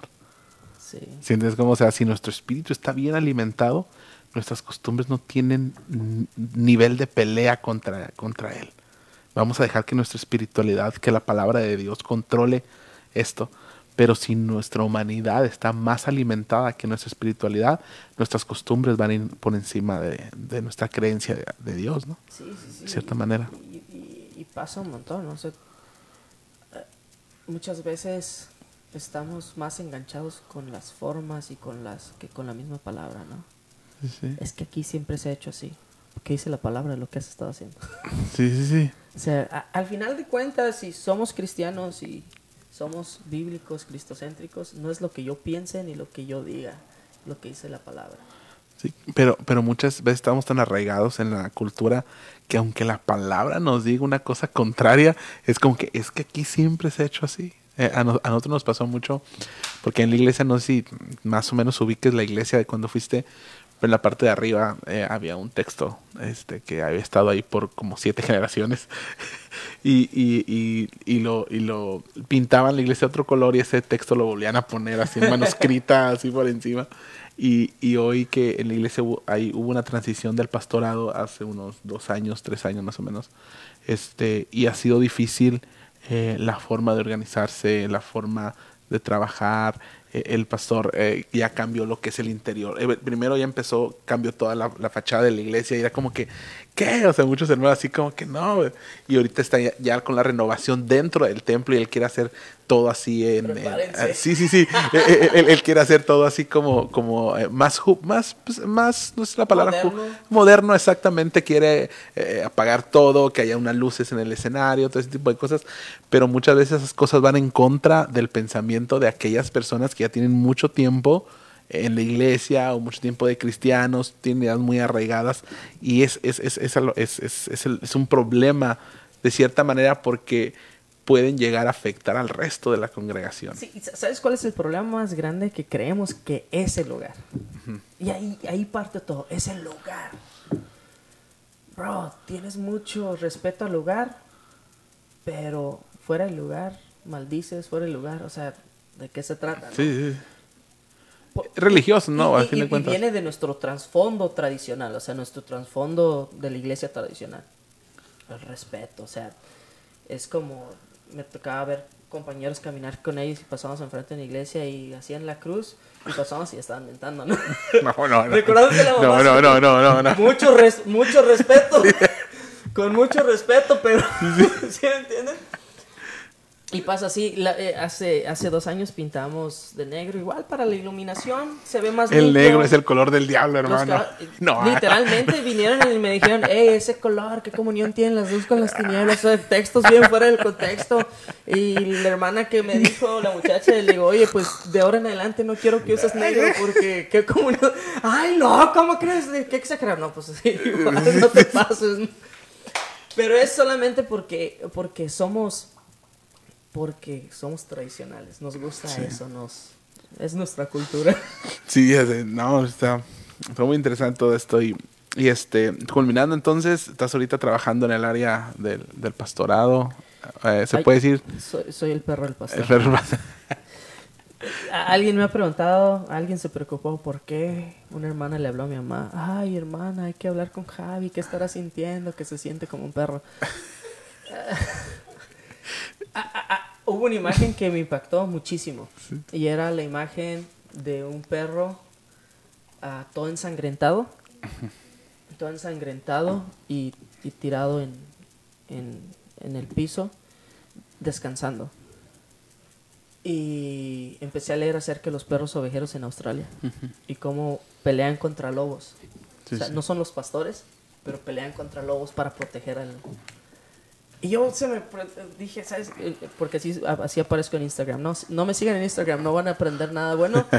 y este, no es de nada edific- de edificación. Quieren edificarse, vayan a la Biblia. Este, y, y me gustó la historia detrás de eso. Me gustó el hecho de que no es el pastor, no es como el... Sí, sí. Pero ayuda mucho al pastor. Ayuda a proteger a las ovejas. Y llevarlas por el camino también, Ajá. correcto. Y si, si tienes que pegarte un tiro con alguien, te lo pegas. Hacer el trabajo sucio y, y me gusta. Sí, no, está bien. Este, entonces, ese es mi trabajo ahorita, que, que- que es el perro el pastor. Es el, el- el ayudante, el ayudante, el, El ayudante, el gato, el gato, el gato.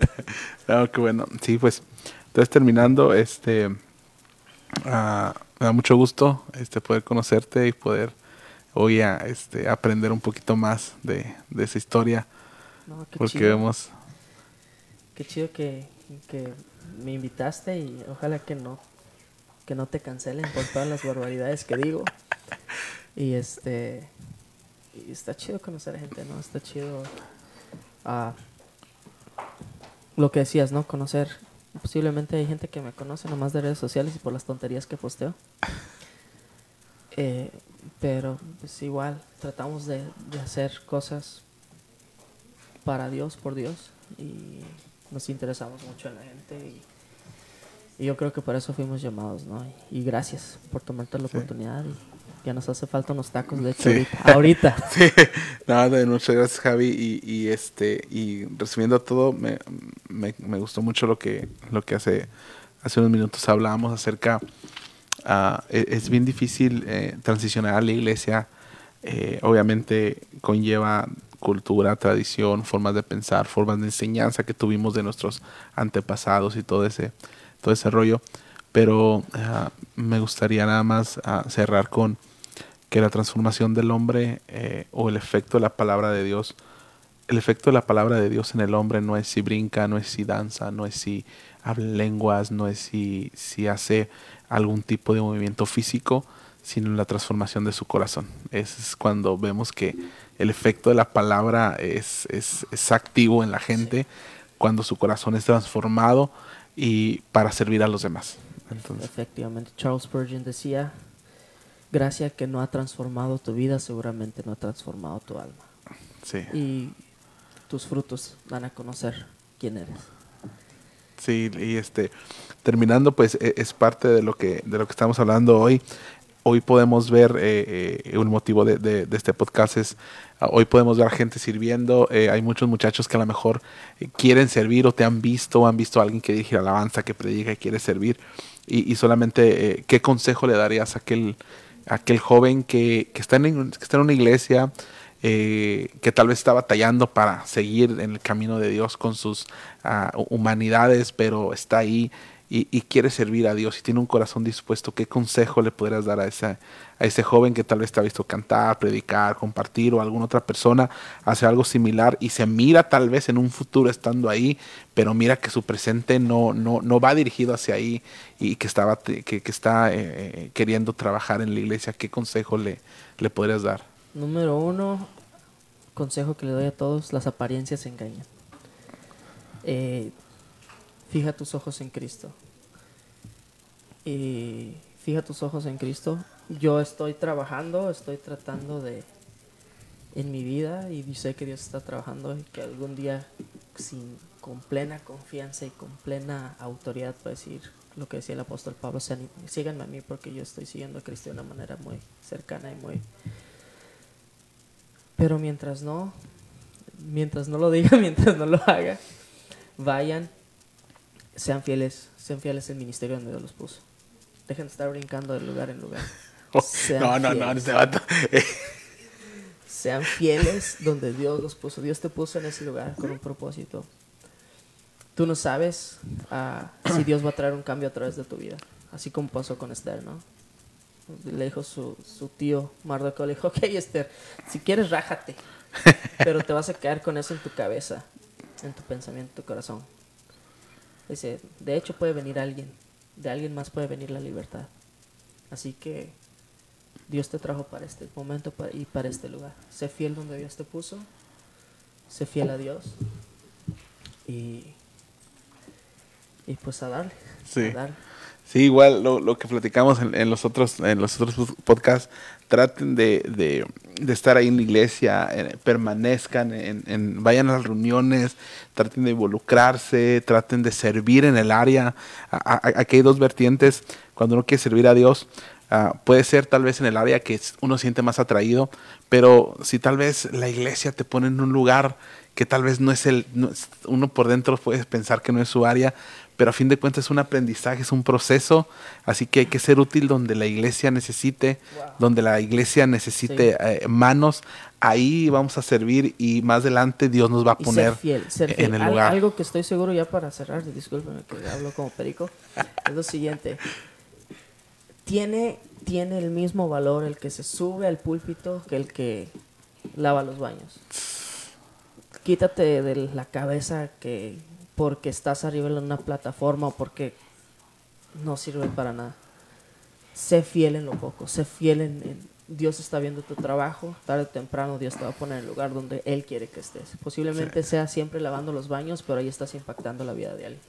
Sí, así que Dios les bendiga. Muchas gracias por acompañarnos. Si pueden compartir el video a, a los que tal vez se conectaron en esta segunda parte, hay una primera parte que se nos cortó, pero ahí la pueden buscar en el muro. Y pues muchas gracias, compartan el video y nos vemos el lunes a las 8 de la noche. Vamos a estar con Roberto Fuentes eh, en su barber shop.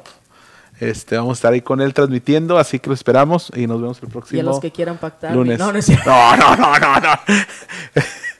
Para sellar la palabra ya aparece el número de cuenta. pongan su mano sobre la pantalla y su tarjeta de crédito. No, no es cierto. Dios les bendiga. No, es cierto. Dios les bendiga en esta noche. Gracias.